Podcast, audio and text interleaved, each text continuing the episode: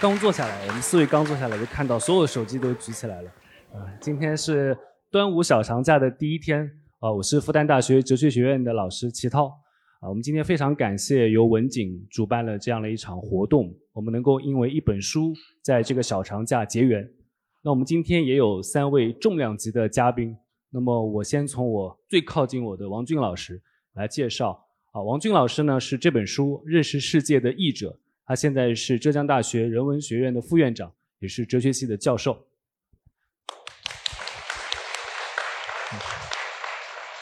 王俊老师边上的呢是华东师范大学政治学系的教授刘琴老师，我们以热烈掌声。刘琴老师边上的呢是复旦大学哲学学院的徐英锦老师。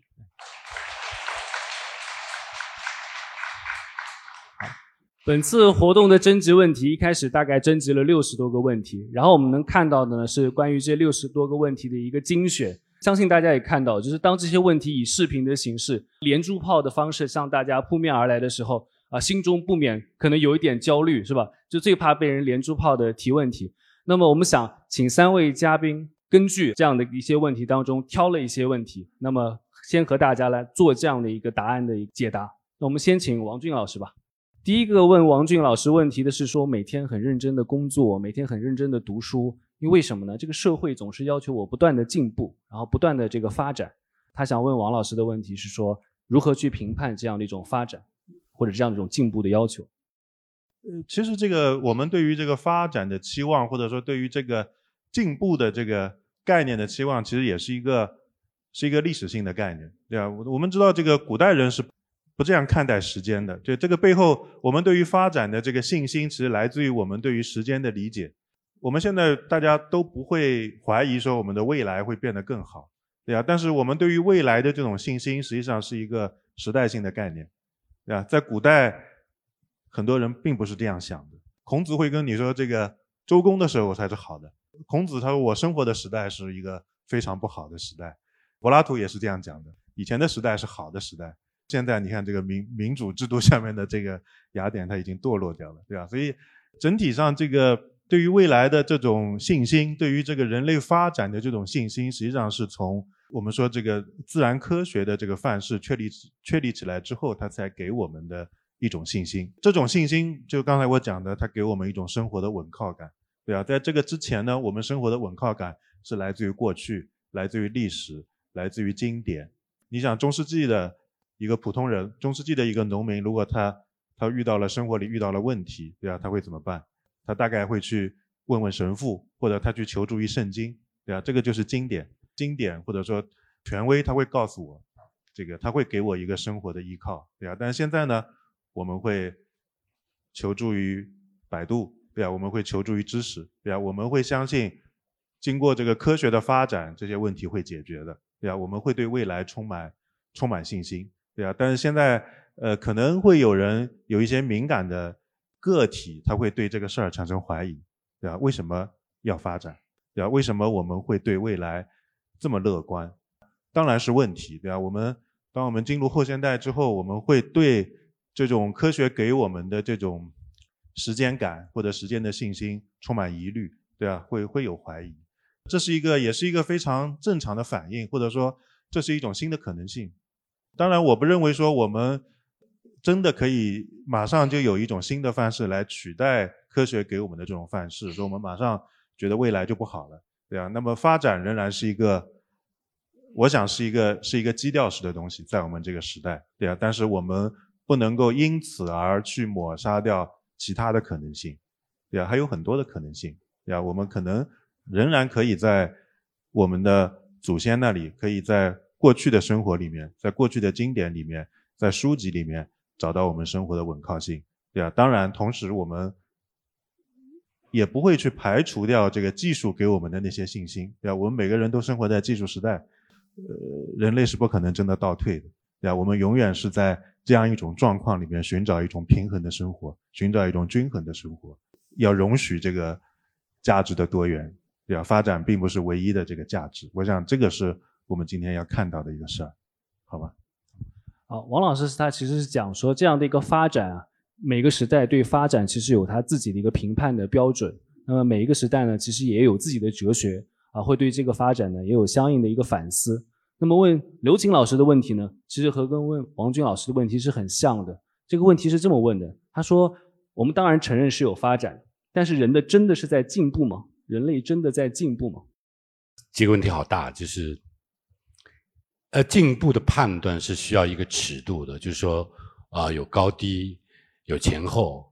但这个尺度呢，大家想想，就是说，我们现在的尺度基本上是由一个呃经济技术呃或者科学技术来主导的。在这样一个画面里，比如说你的经济成长啊，然后收入啊，科学技术啊，那么按照这个尺度呢，好像人类至少在前三四个世纪是呈现出一个。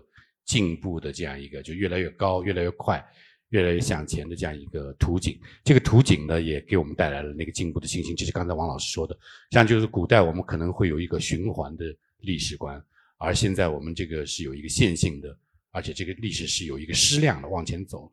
但大家想想，你你你转换这个内容的话，比如说，我们把这个参照系用另外的指标，我随便什么，比如睡眠的时间。大家发现这个睡眠的时间，随着整个工业化发展，它不是在成长，它是在降低的。比如说虚无感的这个多少，那可能虚无感是越来越强的。你你说这是进步吗？对不对？然后说确定性，对未来的确定性，我们的时代是又让人激动又让人惶恐的。新的技术，新的手机几年要换一个，有的人两三年就要换一个。非常非常多的各种各样的激动，但是我们的确定性和安全感反而降低了。所以你换一些指标呢，这个时代又不是在进步，甚至在下降。所以我们处在一个交错的这样一个时代的精神当中。所以当我们说时代是进步的，当然有很多很多证据可以提供，但是我们换一些指标，那些指标好像对现在大多数国家是在边缘的，但是越来越受到重视。比如说对环境的破坏的问题，你用这个指标来来来衡量的话，已经有人讲说所谓人类季的到来，就人类的人类在地球上的劳作永久的改变了地貌和地质的形态，这个都是有些是很难以逆转的这种损失。所以在今天我叫做晚期现代性的时候。呃，我在那本讲义里边讲过，我关心的是晚期现代性。就在早期，比如工业革命、启蒙时代的时候，人们对未来是非常有信心的，对人类的理性科学发展有一种乐观主义的前景。但现在就人变得成熟了，审慎的来反思这个整个启蒙时代科学革命给我们人类带来了什么？这样真的好吗？未来会好吗？人发展的很快，真的幸福吗？真的有意义吗？诸如此类。所以，所以我们现在提可持续发展，我们我们我们中国很早就提了。叫科学发展观，对不对？啊，那个科学的意思是更正确、更全面的，而不是那个狭义的科学。所以现在进步从一个事实和一个在规范意义上被认为是可遇的 （designable） 的目标，变成了一个问题。所以我们要重新来评价进步它的意义、它的含义是什么、它的多重性。这是时代的这样一个摆在我们面前的需要思考的问题。好，那么第二个问题啊，他其实在问，更好的生活啊是一个怎么样的一个生活？然后我们这本书的名字啊叫《认识世界》，因为在这个古希腊有一个非常著名的命题啊叫美德及知识，所以他的问题是想说，认识世界和过上更好的生活之间到底有没有直接的联系呢？对这个问题就更难回答，因为更好的生活是众说纷纭的，在古典时代，无论是哪一个文明。我们相对有一个比较共同的参照系，就来说什么样是好的生活，什么样是不太好的生活。那么什么是更好的生活？基本上在公众当中是有一套标准的。当然，在少数哲学家那里一直是有争议，从古至今都是这样。所以大家有一个稳定的参照系，那么就说怎么样是更好？中国人比如可以说啊，光宗耀祖啊，呃，立德、立言、立功，这等等等等有不同的标准，但是在一个时代是稳定。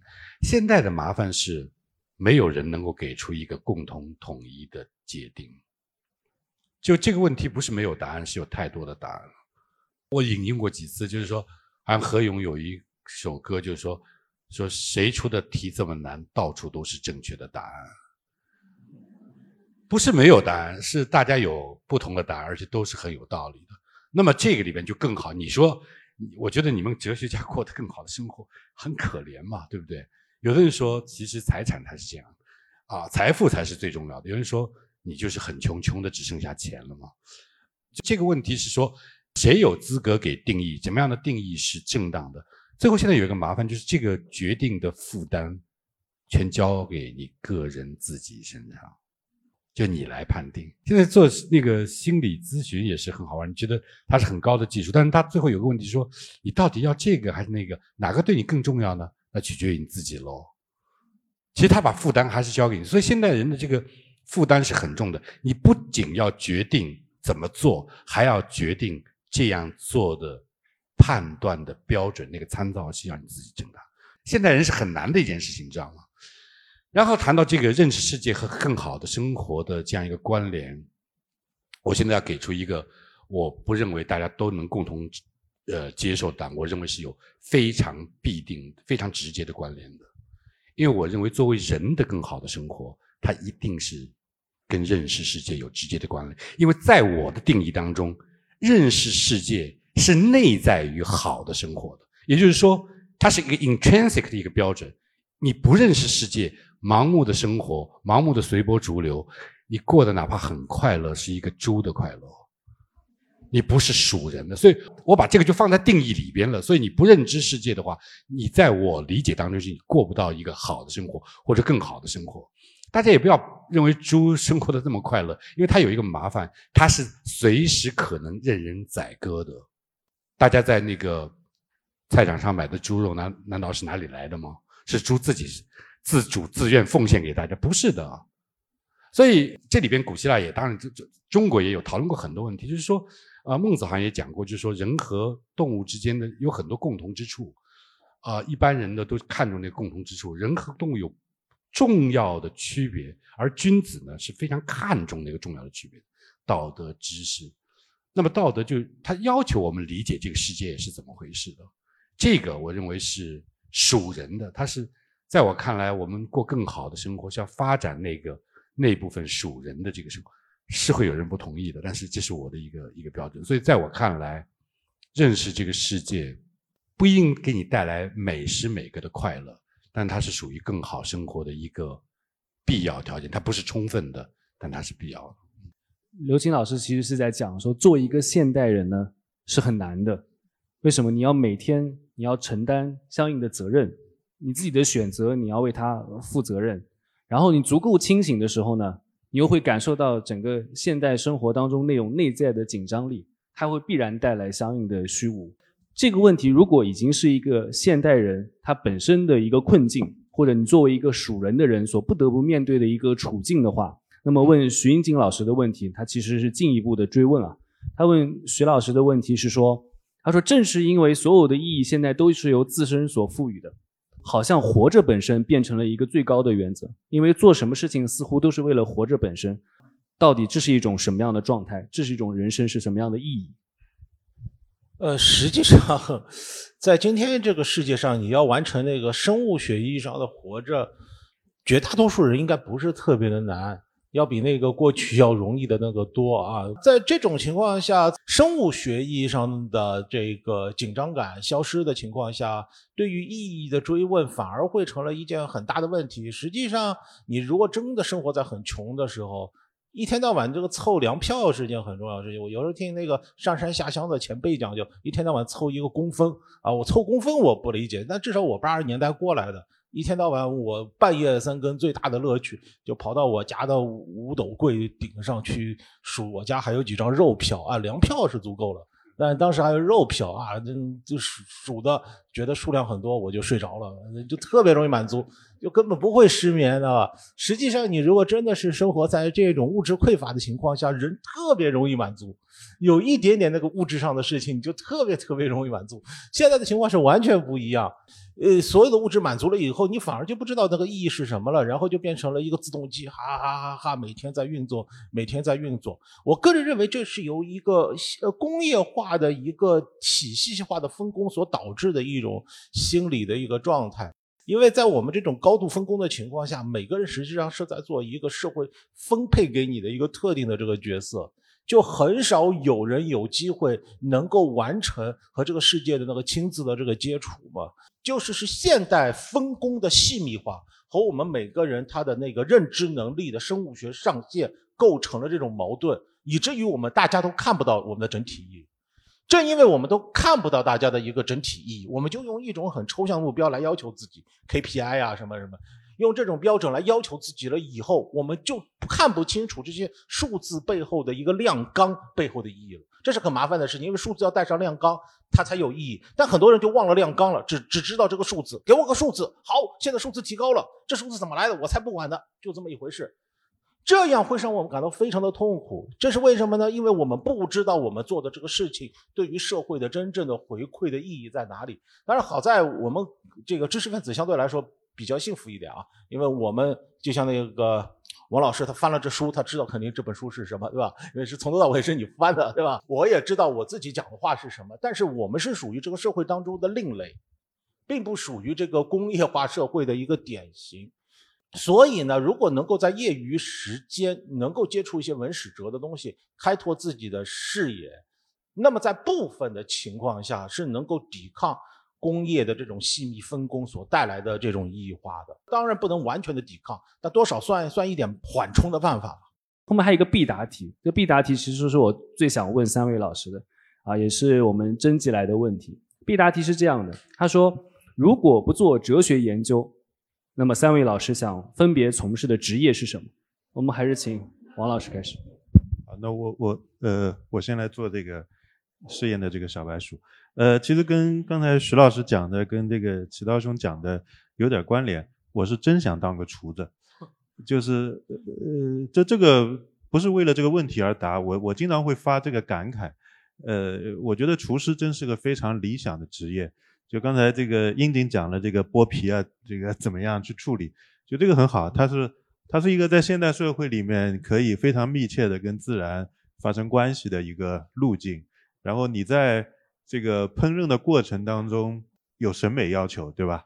呃，有一种基于某种共情能力的一种想象力的要求，你要做出一种菜，然后这个菜当然不仅仅是给我自己吃的，对吧？你要给别人吃，你要看到别人会怎么样去品尝，大家会不会喜欢它。所以我觉得厨师确实是一个很理想的职业，他有非常丰富的这种要求或者说这种触角，可以接触到很多东西，然后实际上。当你完成一个一道菜或者一个作品的时候，实际上是一个，其实是一个跟他人交流的一个机会。这个倒不是不是吹牛，也不是凡尔赛，就是我真的很喜欢做菜，真的。而且我总是不厌其烦的隔三差五的，我开车会到杭州最大的菜场去买菜。呃，旁边的人都很不理解，就小区旁边就有菜场，你为什么不买？这个是一个自我要求，对，我要到那里去，来来很认真的来做菜。大概除了这个上课啊，然后呃做点翻译啊，做点学术之外，很多的时间都在做菜。呃，我觉得真的是一个很好的一个事儿。不一定到等我退休了，有一天我觉得这个事儿没什么意思了，就这个学院内的工作没有意思了，可能我就真去干那个那个活儿了。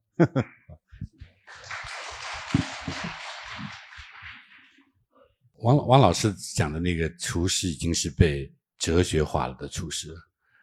他不是一个苍蝇馆、苍蝇餐馆的一个厨师，他已经提升了有有人的交往，有对世界的想象，是这是一个美食家，或者是嗯，这不是一般的厨师。我我如果不做哲学，实际上我也不是真正做哲学。今天来了两个真正做哲学，大家看到，嗯，我我我我我做的政治哲学、思想史是跟这个哲学关联特别大的。如果不做这方面研究，我愿意做一个。可能是剧作家或者是电影导演，这这也是我小时候一个未尽的理想，就是也有过一些这些方面的实这个探索，但是就后来阴差阳错的就走上了这个学术道路，嗯，所以我对那个有一个怀念，这就是为什么我喜欢跟演艺界的人有一些交流，你们实现了，就我不做，你们都做成了，对不对？我看看你们过得好不好，其实也不太好啊，我就安心了，嗯。嗯。所以这大概是我这样一个选择吧，就是写作之类的，对，嗯。好，实际上做哲学是一种很偶然的事情。我小时候也没想到我要做哲学。我七八岁时候的一个理想是，长大了以后跑到新疆去挖楼兰女尸。做考古学家，老想干这个，后来觉得这太苦了啊，然后就改变了。到进了大学以后，想做那个历史学家，直到大三、大四的时候才觉得应该去搞哲学的。所以哲学它本身就是我的一个生命当中，最后才发现的啊，应该干这个。所以我很自然的想到，如果我不干哲学，可以干很多别的东西嘛。比如说我平常的那个日常爱好是那个做模型，我家里就不为了那个做模型堆成山了，你。加我微信签的人没事就看到我那个展现海陆空的武器，对吧？和哲学之间的一个关系是什么的呢？因为我自己做的是英美分析哲学，它有时候就要把一篇文章切得很碎，然后变成几十部论证，然后再把它凑在一起。这实际上和做一个机器是差不多的。你要知道每一个零件是什么，因为你模型做多了以后，你现在给我一个小轮子，问我是什么，我说这是美国希尔曼坦克的主动轮，然后说，哎呦，这个主动轮是第几年批次的？不不，这个小部件是朝鲜战争时候才有的，二战时候没有。我我一看就看出来了，对吧？这是因为看多了以后，你就知道部件和它整体之间的一个关系了，这样你对你的细节就非常非常的熟认，这实际上能够形成一个 habit，一个习惯，这个习惯使得你在。用语词来写文章的时候，对于每个两个语词之间的细微的差异。就会有很强很强的认同。那么，如果是做日常英呃语言学派的话，怎样挑选那种恰当的字眼来进行一个论证，这是非常非常重要的一个事情啊。嗯，所以这也就是说，hobby 和你的这个想法之间，或者你的哲学之间是有关系。我就觉得，哎，是不是我也可以干干类似的事情，把这个事情做一做？这本身就是对于哲学的一种可能的路向的一个突击。因为我自己搞分析哲学的，我非常清楚，分析哲学现在。已经走得很学院化了，那我自己没有能力改变这个学科本身的这种学院化的现状，因为大家可能不理我，那我可以写小说啊，谁谁不拦我？所以呢，这就使得我们大学的这知识创造者可以在不同的这个自由的这个方向上，那个拓展这个可能性，来看看能怎么样把同样的思想以不同的形态呢展现给大家，这样的人生就很有利益，很有乐趣啊！谢谢大家。啊，所以我们三位老师。去讲他自己如果不做哲学研究所从事的行业，其实他多少都已经对自己可欲望的这样的一个没有实现的这样的一个梦想，已经做了一个哲学化的一个处理了。其实这也是一个认识世界的过程啊，在这个世界当中和这个世界相处的时候啊，渐渐开始明白说我自己一开始想要的事情和你现在可能正在从事的这样的一个事情之间其实是有隐秘的关联的啊。这种隐秘的关联呢，它那种本质性的联系啊，其实就是一个人在这个世界当中啊，最终成长起来成为自身的这样的一个历程啊。所以听下来，我们三位老师的这个讲法，我不知道大家是怎么想，我听下来还是一个很丰富的。还一个很美妙的一个人生的一个设计的一个图景。我们下一个我们的主题啊，就要回到这本书本身，因为这本书其实是非常好看的一本书。就是我相信，可能在座已经有一些听众啊，也是作为这本书的读者翻阅过了这本书。那么这本书呢，无论它的文笔啊，还是它的那种娓娓道来的那种气质，其实都是一个非常棒的哲学入门也好、启蒙的普及的一本著作。那我们想首先请这本书的译者，也是王军老师来谈一谈。自己一开始碰见这本书和翻译这本书时候的一些感受。好的，谢谢。这个呃，这本书的翻译呢，如果是我们要追究那个细节，是个很偶然的一个一个细节。那个李迪通过我的一个学生找到我，他说有这么一本书要翻译，我拿来看了看，我说这个其实就是在哲学上面或者在语言上面不是一个太难的一本书。然后我说那好吧，对吧？我就。呃，其实我因为我自己这个手上翻译的东西或者这个写作的计划太多了，所以我基本上想把它分给一些学生让他们译。当然后来呃还是没有办法，就自己还是投入了很多的这个时间来做这个事儿。这是一一种叙事。然后另外一种呢，其实这个翻译这本书我为什么会答应呢？其实它跟我自己的一些研究关注还是还是有关系的。就大家可以看到这个 p l a s t 本人，我我在后面写了一个译后记，呃，其实就把这个整体的这个背景把它交代了一下。p l a s t 本人是一个当代的一个哲学明星，实际上是一个面向大众来讲哲学的这么一个做的非常成功的人。而且整体上现在在欧洲实际上是有这么一批人，他们开始抵抗哲学的学院制度。我们要走出学院，对吧？我们就故意，或者说。不管是故意还是被迫，反正结果上他们就是不在学院里面工作，啊，他们可以是作家，可以是心理分析师，甚至是这个电视明星，他们可以干其他事儿，但他们有一个共同的身份，他们是哲学家，实际上是在恢复一种大众哲学的比较学术意义上的一种大众哲学的这么一种这么一种企图。实际上，我把它视为一种哲学运动，对吧？我有我有写过。呃，相关的这个这个东西，就当代的这么这么一个倾向，就是哲学本身它有走出学院的这么一种这么一种诉求，就是学院哲学，呃，本身实际上也是一个也是一个历史概念，对吧？学院哲学大概大概是在十九世纪的时候，我们真正的这个学院哲学才才开始被构建起来。如果大家知道一点哲学史的知识的话，大家想想，实际上，啊，基本上在康德之前。大家知道名字的哲学家都不在大学里工作，然后康德之后，尤其是到二十世纪，现在大家想想，你们知道名字的哲学家有哪个不是大学教授？这个就是哲学学院化。哲学学院化之后呢，就有有一些非常明显的一些后果，比如说，从康德之后，这个哲学专著变得越来越难读，它因为它专业化了，对吧？它专业化之后，它有它就有一大套的术语，就所谓的黑化，这个一般人开始读不懂。哪怕是这个，我们要读一个博士，读一个哲学博士，他大概也要花这个四年或者五年的时间去专门研究康德的著作，对啊，才专专门去研究胡塞尔的著作。光研究胡塞尔还不够，还有胡，你说你你是做胡塞尔前期的啊，做这个 做这个呃胡塞尔晚期的，你是做逻辑研究的啊，这个逻辑研究大概就可以做十年，做二十年，对啊，这个就是学院化的哲学。但是呢，实际上这个哲学本身的形态是是多重的。对我们大众来讲，其实哲学还有一个大众哲学的这么这么一个维度，对啊，有学院哲学，有大众哲学。今天当我们讲一种，呃，跟我们的日常生活没有关系的，大家觉得哇，说你是搞哲学专业的，我经常会碰到这种情况，就是说你是搞什么专业的哲学，呃，然后这个话题好像一下子就变得很尴尬，这个氛围就变得很尴尬，对吧？呃，这，对对，呃，这这是这是一个事儿啊。学院哲学还有一个很尴尬的事情，就从十九世纪开始，这个学院哲学家，我说这个作为一个专业，它就成了这个大学制度下面的一个一块一块专业。作为一个专业，还有个很尴尬的事儿，就是这个从业者大概有百分之八十到九十的力量，他是不断在论证自己存在的合理性的，这是个很悲哀的事情，对吧？就生怕别人觉得你没用。这这个这个大一的学生来了，我们第一次课要给他讲哲学有什么用？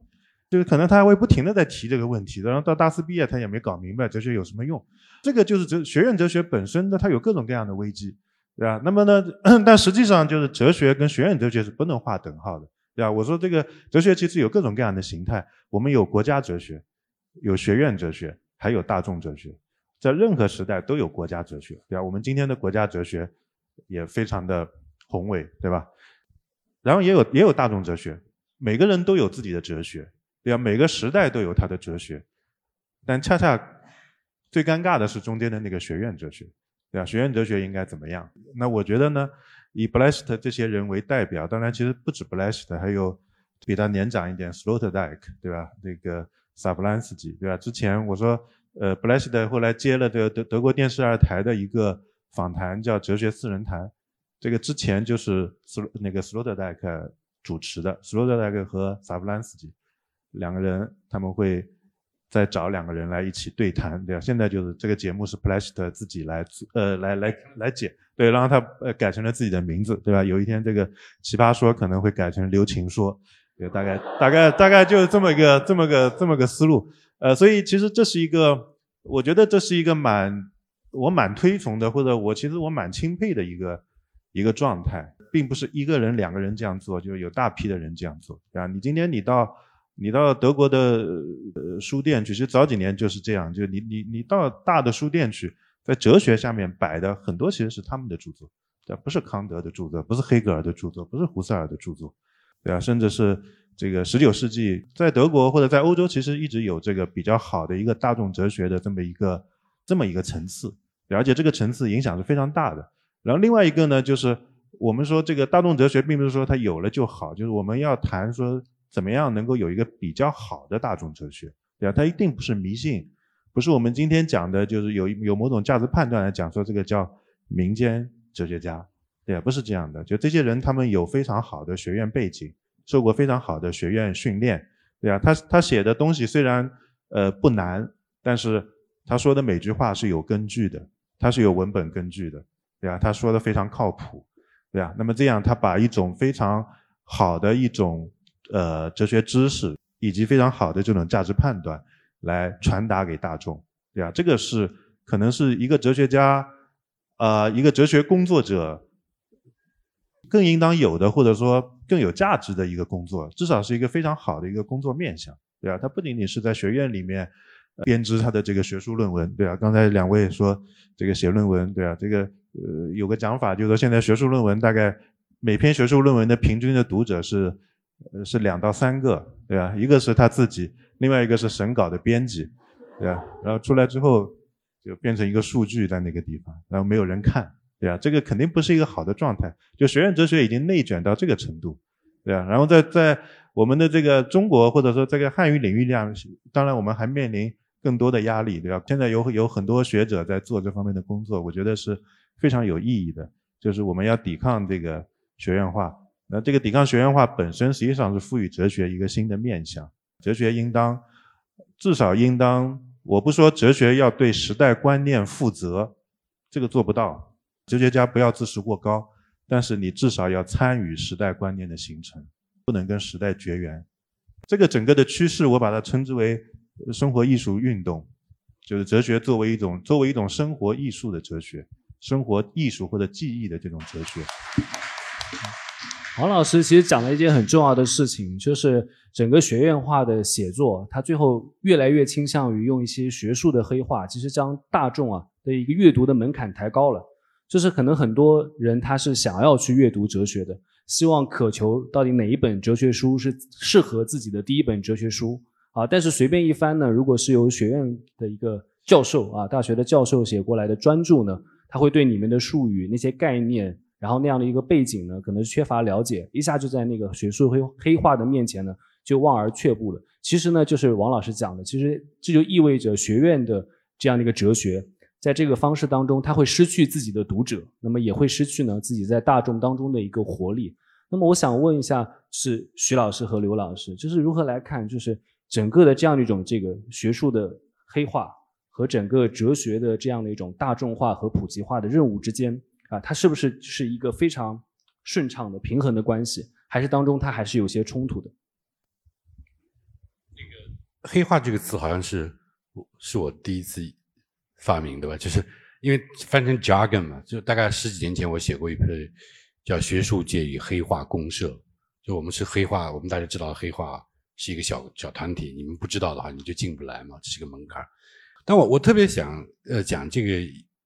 刚才王老师讲这个，呃，怎么样来这样一种，你叫大众哲学对吧？它它作为一个运动，作为一个，它不仅是说，呃，在国家哲学啊，国家哲学这个名词太好了，太好用了，呃，学院哲学和大众哲学，他们就三个。有一个问题，刚才就讲到，呃，英景刚刚讲到，就是说，现代社会从托尔凯门这边看到，就是社会的分工细化。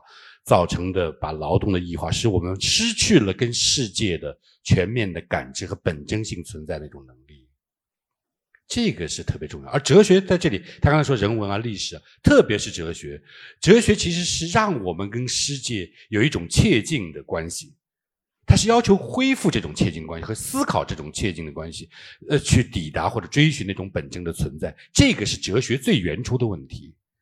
但是哲学要造发展，你说刚才说康德以后，我们要走一个专业化的发展，所以哲学界后来我们出现两种问题，一个叫哲学问题，一个叫哲学家的问题。这两个问题本来是相关的，到现在还是相关。但是哲学家的问题要以特别专业化学科发展的面貌和姿态提出来。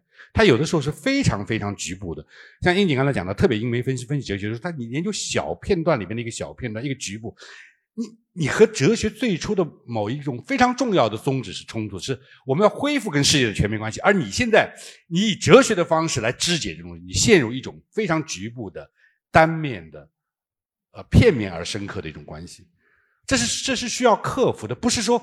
大众哲学只是让学院哲学通俗化，让更多人了解，而是在一个重要的纬度上，它恢复一种哲学最原初的那种精神气质，让我们跟世界切近，考虑根本的问题，异乎寻常的问，异乎寻常的思，来寻求我们生命的本真性。这是哲学的本源的东西。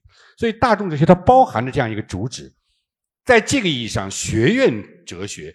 倒是那个，也就是说，哲学家的问题是回应哲学问题的一个工具，或者是一个路径，是为了更深刻的、更好的来回应那些非常难的问题。我们发展出一个哲学哲学专业，进进入学院，我们我们牺牲了个人的那种全面的志趣，我们变得专业化，是为了能够从这种专业化的分工里边得出一个好的、更深刻的思考，来回应那个哲学问题。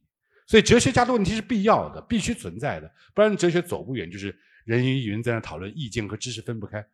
但是我们不要忘了自己最初的出发点，认为这个才是最深。所以，这就是为什么刚才王老师说，哲学家要来辩护自己这个作为专业存在的价值，说我们有无用之用，对不对？什么诸如此类的。我认为哲学就是它就是直接有用的，对做人和做事都直接有用。人，而且有一种无用之用，这个无用之用看上去是间接的，但是更重要。这边可以谈很多。总之，我认为就是说，这两个是相辅相成的。为了更好的回应哲学问题，要更深的介入哲学家的问题。但哲学家问题不要忘，因为哲学家在一个小圈子里，特别当在这个啊这这个经济主导的时代，哲学家有边缘化的问题。然后我们要我们要 justify 自己存在的正当性，也就是说啊，现在流行的这些东西的，特别是经济学，这些都是。都是，就是我们必须要要看，这是一种民科啊，或者误入歧途的是意识形态啊，然后我们变得越来越孤芳自赏。其实不是，我认为最好的保卫哲学是介入，是重新恢复哲学问题本来的面目，而且把哲学家的问题和哲学问题关联在一起。啊，这是我的看法。嗯。我我的一个基本的思考方式就是，古今中外大家面临的一个基本的问题，其实都差不多。我们现在哲学要找到一个共通项，有一种错误的哲学研究方法，呃，我认为就过于的关注某个哲学家他成长时候的一些偶然性的历史事件，然后和他有影响。我认为这是个段子，但是对于理解他的一个哲学思想来说不是很重要。因为康德是个德国人，他住在格尼斯堡。但是他如果住在柏林，弄不好也能够想出他的哲学思想。你也不一定一定要去过柯尼斯堡，你才能了解他的哲学思想。他有他的一个人类问题的这个一般性，就人人人类知识的一个界限在哪里？知识和信仰之间的之间是不是有一条界限？啊，黑格尔问的这个问题也未必一定就是他的那个时代背景问出来的，因为有一个人要划界限，另外一个人自然就觉得这个界限可能是虚假的，要把它填平嘛。这就类似于有一个人就康德就喜欢没事就就划沟嘛，啊黑格尔开开个推土机就把土把每每个沟都填上去的嘛，上面写辩证之桥，嗯，就总是有这样的人，不是黑格尔，白格尔也会干这事，这这是一个很自然的问题，就是它一个共通性的问题是展现在大家面前了。另外一个呢，就是所有的这个哲学研究，它都要面临一个问题，就是你要回到那个常识的个例当中去。你如果不回到那个常识的个例当中去是不行。我们看苏格拉底的这个对话，他这个对话的起头特别好，对吧？像克里同篇，对吧？你遭到了那个法院不公正的审判。你该不该逃狱？这个问题不一定对古希腊是有效，对大家都有效的啊。又类似于像会影片，会影片就是个高级凡尔赛的一个聚会啊，一帮雅典的人五人六的人，对吧？坐在一起高级凡尔。对吧？讨论爱情，互相那个贬低。你仔细一看看，就在今天的这个中产阶级社会里面，也会出现这样的一种虚情假意的鸡尾酒会，对吧？你你如果找到了这样的一个共同点以后，你觉得古人和现在之间，它是一个可以进行一个打通的这个工作。所以我自己就有一种两个思想实验，就一个思想实验，就是如果看到即使是古希腊文、德文或者法文里面讲了很多本土化的东西，好像中文很难理解，我们能不能动用汉语方言的力量把它激活？这是我自己做的一个实验嘛。实际上我在看理想平台上讲那个哲学家的十种生活提案的时候，我做了个大胆的实验，就是在讲到痞浪主义的时候，有一讲我用上海话讲。我为了讲痞浪主义呢，实际上是把一部那个沪语电影叫《海上花》，就是那个侯孝贤，把它作为痞浪主义。我把里面的妓院里的不同女孩子比作不同的哲学家的态度。然后来说，然后整个用上海话说，我觉得这就是一个实验。这个实验能够让我们知道，实际上哲学家是对于我们日常生活中既有的某种寄存的人生态度的理论化、系统化。但它的一个根基呢，是在日常生活。只要你那个回到那种日常生活去了以后，你就会发现，实际上每个人都是个小哲学家。现在不是流行一种观点吗？儿童都是哲学家，因为儿童。他不用考虑那种生计的问题，啊，所以他可以偶尔扮演一种原始版本的哲学家的工作。但是如果他像泰勒斯一样是个奴隶主，奴隶主大概就是我们爹，呃，他奴隶就是我们爹妈吧。然后一辈子有可能就可能会。发展出世界的本源是什么这样的一个问题，在儿童里面都出现。现在我们因为身上都有这样的一个儿童的部分，或者是一个面对生活中的这种问题的困惑的部分，在每个人身上都存在。我们可以把这些成分全部集中起来，激活大家的这种对于生活当中的原初困惑的那种基础的，或者这种最初的那种反应。这样大家就会觉得呢，离那个哲学哲学离自己不是那个那那那么的远。那么，我我自己很好奇的一件事情，就是每一个人他其实去来了解哲学问题的时候，肯定不是有人在旁边问你说世界的本源是什么，然后激活了你心中对于这个世界的哲学之问。那肯定是有一本书啊，它作为这个向导的。那我们去书店里面也能看到有各类的哲学史的书，然后各类的哲学入门 A、B、C 的书。那么，我想问。三位老师，刘老师是六十年代的，王老师、徐老师七十年代的，我是八十年代的，对我们三代同堂啊。这个三代同堂，这个我们看，我们每一个人自己，你说这话引发了一些伦理上的困惑。我想问三位老师，就你们自己在以前的生涯当中读的第一本哲学书，或者对自己触动最早最大的一本书是什么？呃，还是我先来啊，我先来。实际上，真正的把我带进这个呃哲学这个专业，因为我那个时候呃呃，其实也是不知道，因为现在也是一样。我想，大部分中学生是不知道哲学是什么的。马上已经刚刚高考过，大家是不知道哲学是什么。我那时候也不知道。呃，就是说那时候我我我我要考大学，我要考北大，志愿嘛就随便服从安排，所以就到哲学系。呃。当时真正的进这个，呃，接触到的第一个哲学书其实是西方的智慧，就罗素的那个那个西方的智慧。但后来就是，我觉得真正的让我有对这个现在的我做的这个具体的工作有兴趣的，实际上是一本传记，是海德格尔的传记，对，萨弗兰斯基写的，对啊，来自德意志的大师海德格尔传。呃，我看了之后才进入到这个这个世界。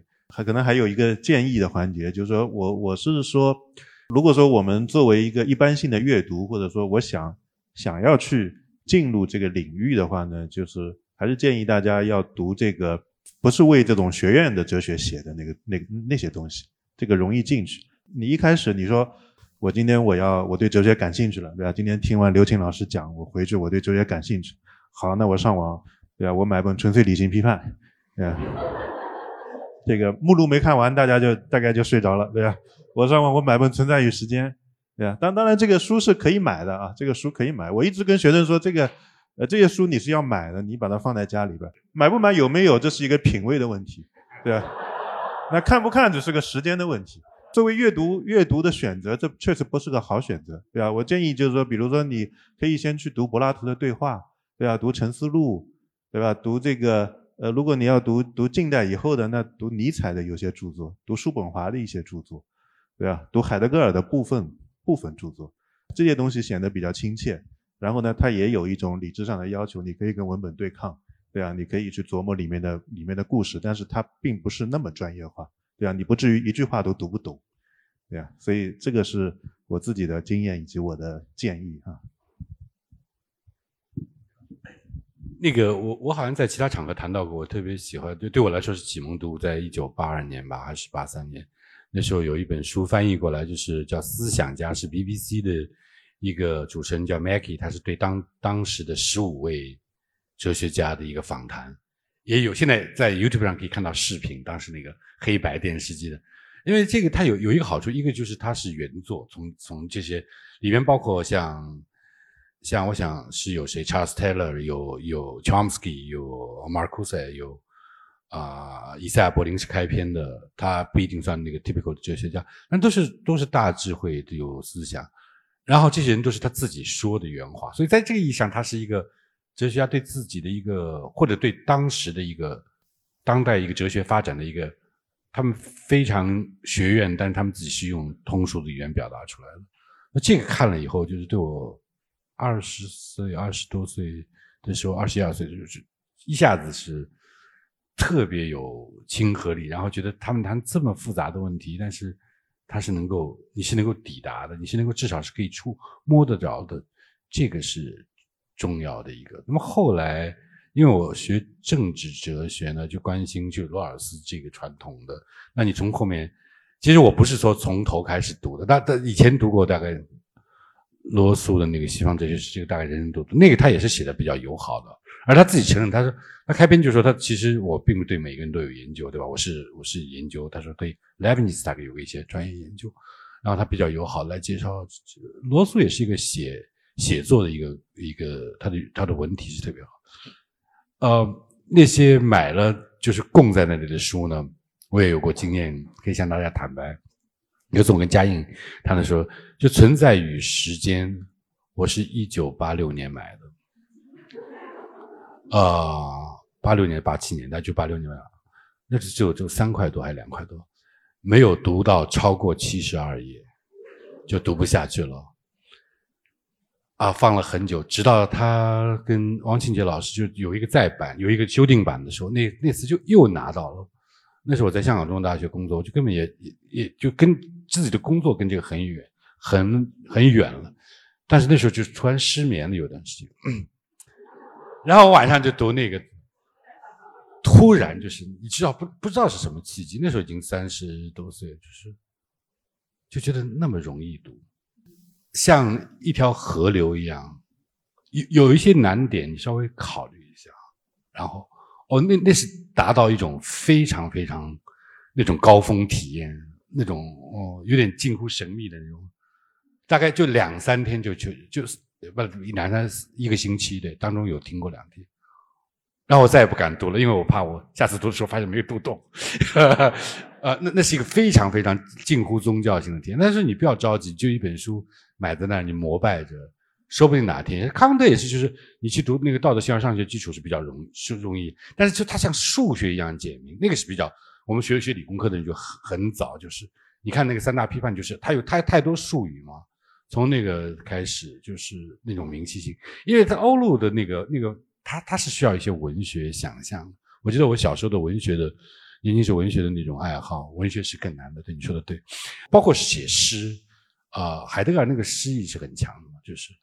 但海德格尔有些作品，像我特别推荐大家去读那个，呃，他的一个演讲叫《》，就是孙孙中兴老师也是跟我说，你选这个给本科生读特别好，呃，是一个演讲，一层一层，不一定要从存在与时间开始啊。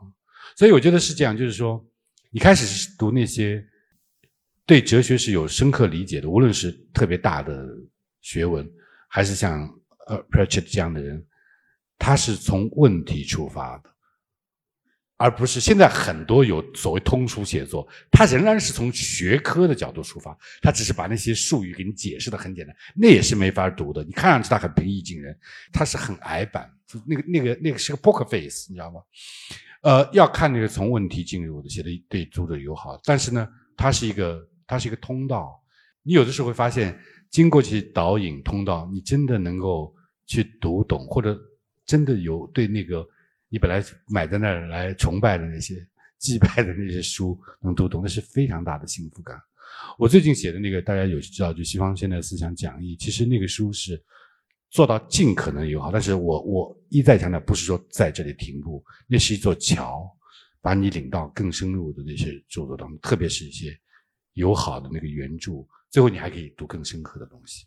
我想大概就是这样，谢谢。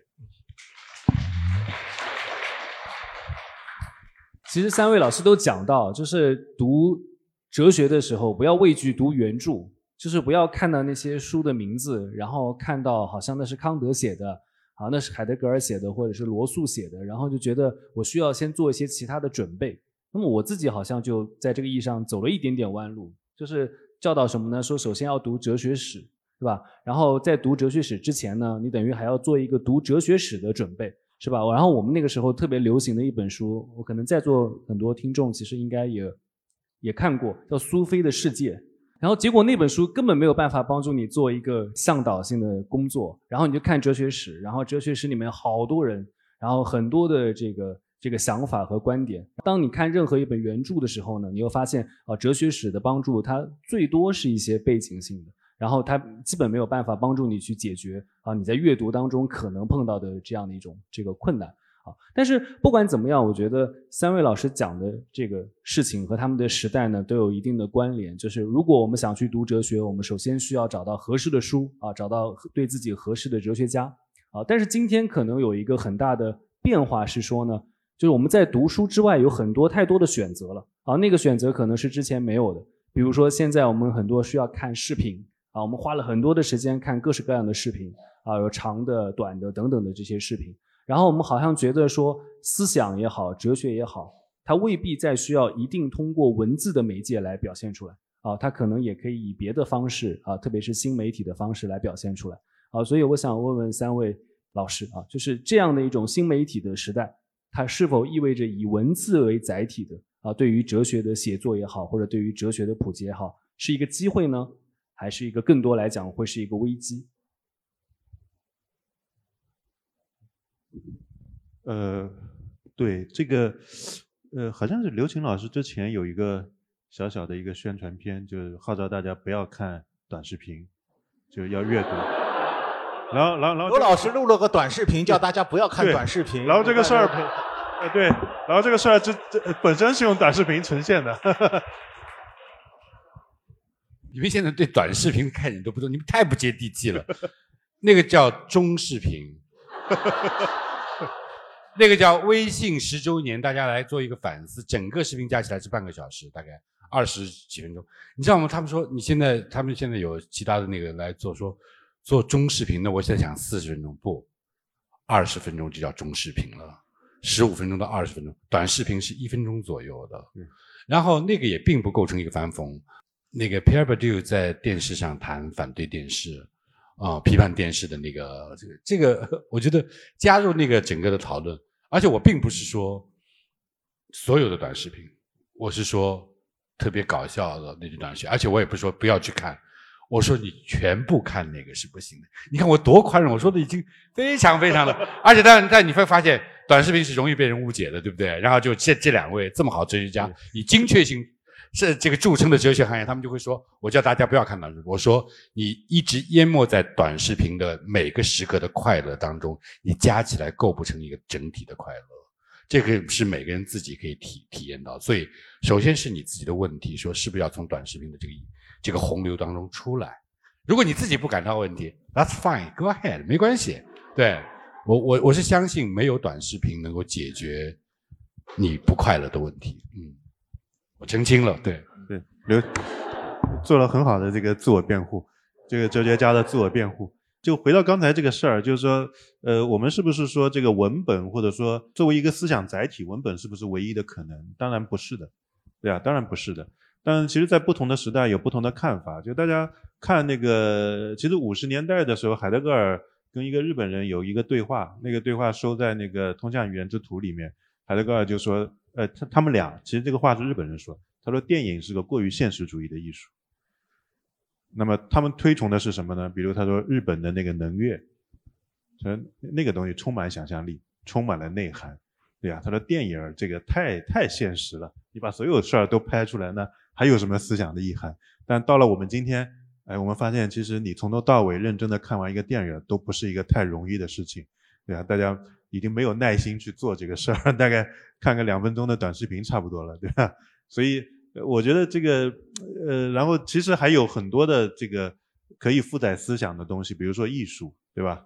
呃，这个很多这个当代艺术、装置艺术或者行为艺术，对呀，这些或者绘画、雕塑，它里面是负载这个思想的，对呀，这些这些东西实际上都可以去用一种最广义的方式说，就都都是可以去阅读的，对呀，都是可以去阅读的。但是这个刚才刘青老师批评的，就是说有有一种就是呃过于现实主义的那个短视频，对呀，它它丝毫不能激发你的想象力，或者激发你的一种。要去领会或者要去理解的这种欲望的，那么这个事儿确实是不太好，对呀，这个就就你完全就成了一个非常被动的一个接受者，对呀，在这个里面会会让你形成一个依赖感或者形成一个惰性，那么这个它跟思想就完全的没有关系，对呀，所以大家还是要时刻的在阅读的过程里面，我说的最广义的阅读里面，还是要留下一个能够挑战自我的，就是我说跟文本对抗嘛。要要挑战自我的，然后要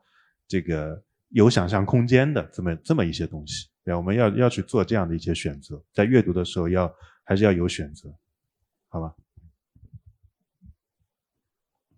对对，呃，我我我是要我有这样一个看法，是也可能是偏见，也可能是你上了年纪的，就是说你过于讨好自己，不是善待自己的一个方式。就大家现在那个。工作压力、生活压力、学习压力都很大，然后说：“哎，我看看搞笑视频，就是让满足一下，就即刻的、直接的满足，接近于动物性的那些愿望，这、这、这无可厚非。但是你特别的那么迎合自己，你没有很好的善待自己，你没有把自己当人看，你把自己当一个自己宠爱的小动物，所以这不是一个善待自己的方式。然后回到影像的问题，这是蛮麻烦的。大家知道，在在泰勒斯篇里边就讲到。记文字发明是一个问题的问题。德里达著名的写过那个呃，Plato's Pharmacon，那个柏拉图的药，就是这个到底是个毒药还是个解药？文字跟罗格斯中心主义那个传统，大家都知道，在学西方哲学里面都都是非常清楚的。就我我有的时候说，影像在什么意义上是会比文字更浅陋，或者是不是它能够传达文字所不能够？给予的东西，或者是它是不是在某种意义上可以丰富文字？我认为是可能的，取决于是什么样的影像。比如说，我有给出一一个影像，全部是文字，它就是把一行行字打出来，它可以包含文本。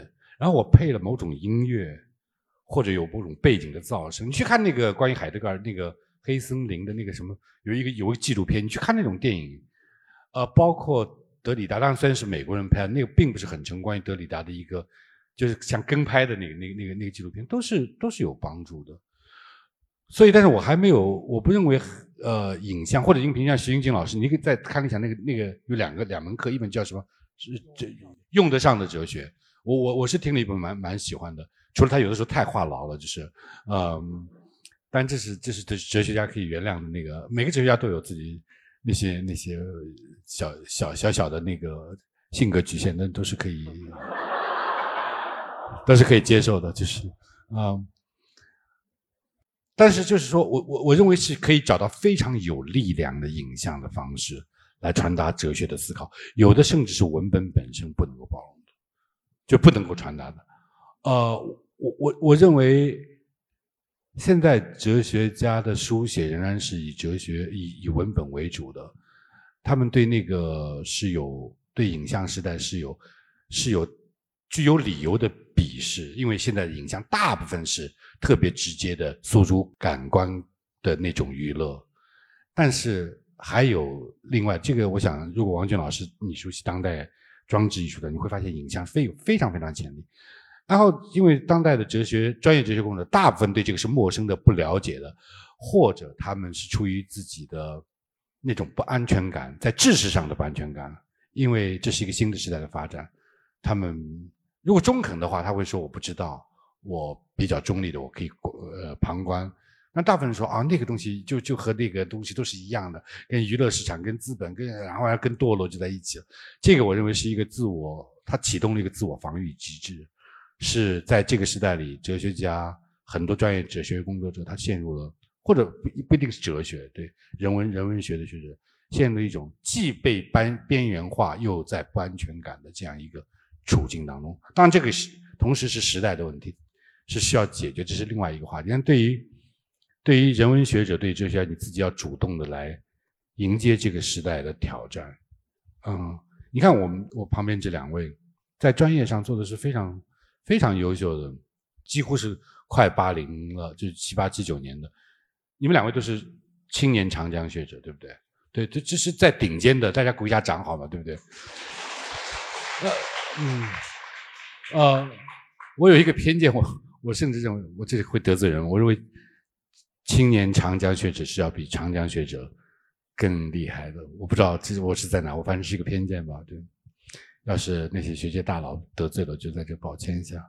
嗯，但你看他们两位的专业上的这个获得的成就，丝毫没有妨碍他们作为一个跟一般的读者可以对话的、通情达理的、有深度的、充满幽默感的。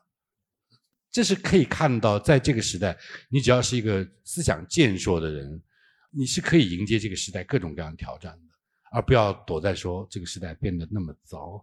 而且历史上的悲观主义者会支持你这种，因为悲观的人总显得深刻，不是吗？对吧？嗯，会找到那个那种 justification。我我认为，在这个时代，像这些年轻年轻人，我可以说，我可以称呼你们年轻人是勇敢的，但是是。不仅是不是不是鲁莽，他们的勇敢带着智慧，我觉得这是一个出路。所以对这个问题的回答是要勇敢的迎接这个影像时代的到来。哦，我觉得它是对哲学是具有巨大的，仍然被专业同行低估的潜力的。嗯。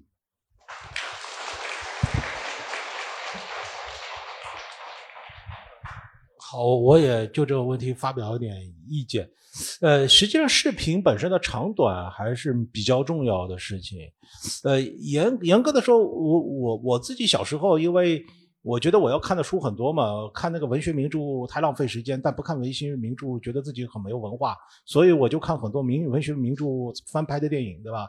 这个呢，《战争与和平》一百万字怎么看得下来？四个小时苏联的电影能看完已经差不多了。这电影我都看了两三遍啊。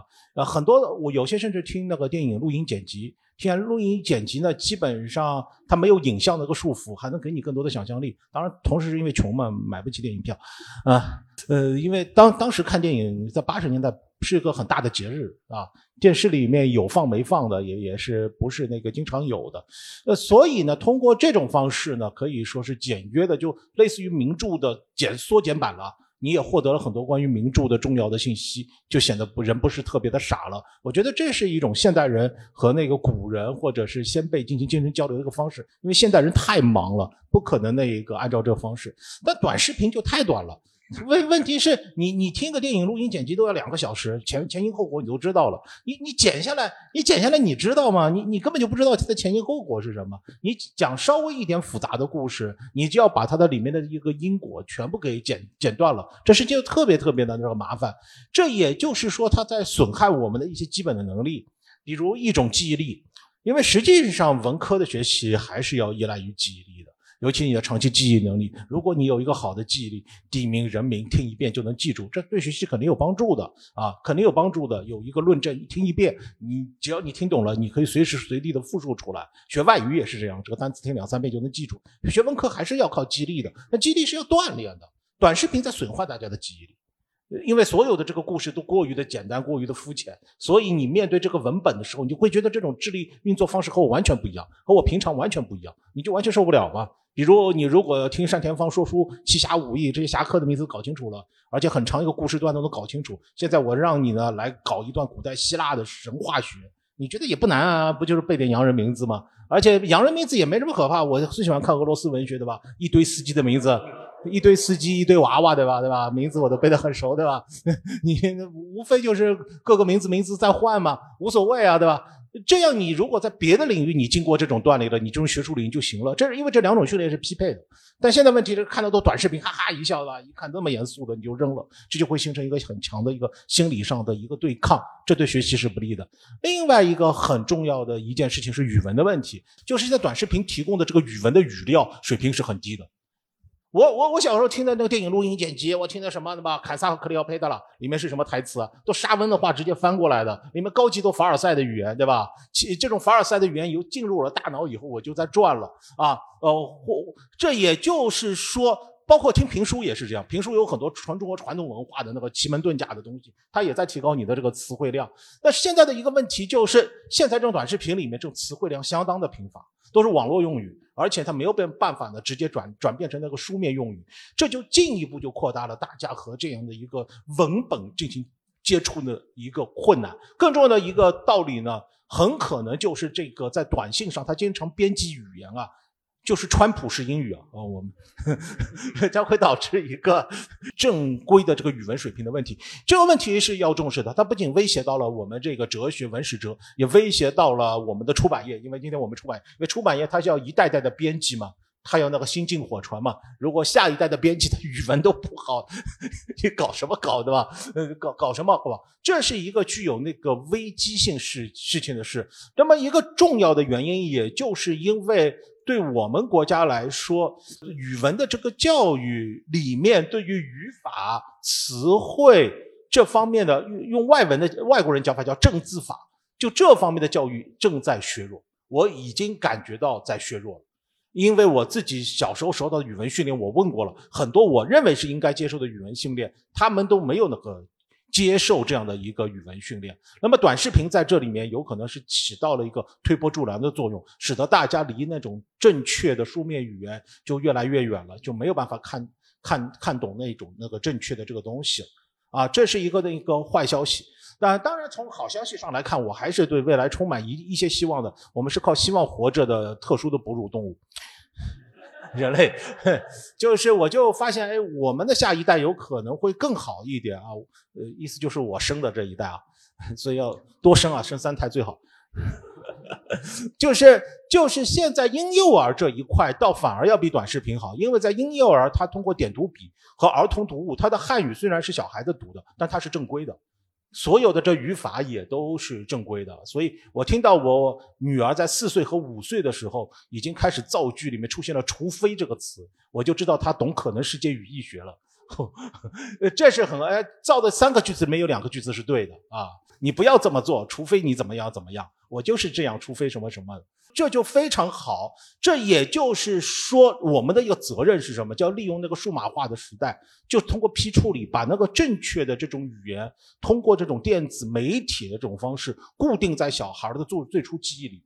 这可能是和那个电子数码化时代并存的一种方式。你不能骂。你骂没用，你要想办法就进入这种儿童的这种语言的这种操作的这种环节，让正确的语言呢加以那个定位。这实际上是个话语权力斗争的过程，因为每个人都觉得自己的语法是对的，我就觉得我的语法是对的，所以我在中学时候把别人写的的地方我都改成之，然后被老师又改回来，对吧？三位老师其实在讲，就是这个影像时代或者数码时代，其实已经不可避免的来到我们身边啊，它已经成为了一个我们社会生活的现实的时候，我们可以看到三位哲学家啊，三位这个思考者啊，认识这个世界的原因是为了啊，刘琴老师的话讲，更勇敢啊，去来直面这个世界。按照这个王俊老师的话来讲，依然是能够有品位的啊，能够在这个时代当中能够生活下去。然后用徐英锦老师的话来讲呢，啊，就依然可以在这个过程中保持那种智慧的啊，有记忆的，然后这样的一个具有延续性的这样一种才能的这样的一个时期。也许我们这个活动啊，或者这本书啊，将会给大家的生活的安排带来一些改变。好，那么所以我想，可能今天呢，我们的这个活动呢即将结束，但是我们每一位人他已经开启的或者即将开启的这样一种哲学思考的这个之旅啊，它可能是没有终点。啊，他可能呢是不会这么轻易的结束的。好，我们再次以热烈的掌声感谢我们三位老师带来的思想盛宴。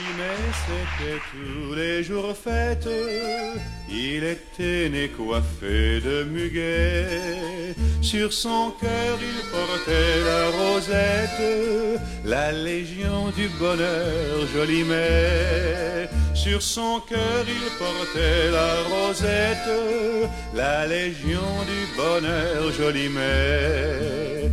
On l'a gardé le temps de le croire, il est parti pendant qu'on dormait, emportant la clé de notre histoire. Joli mais ne reviendra jamais, emportant la clé de notre histoire. Joli mais ne reviendra jamais.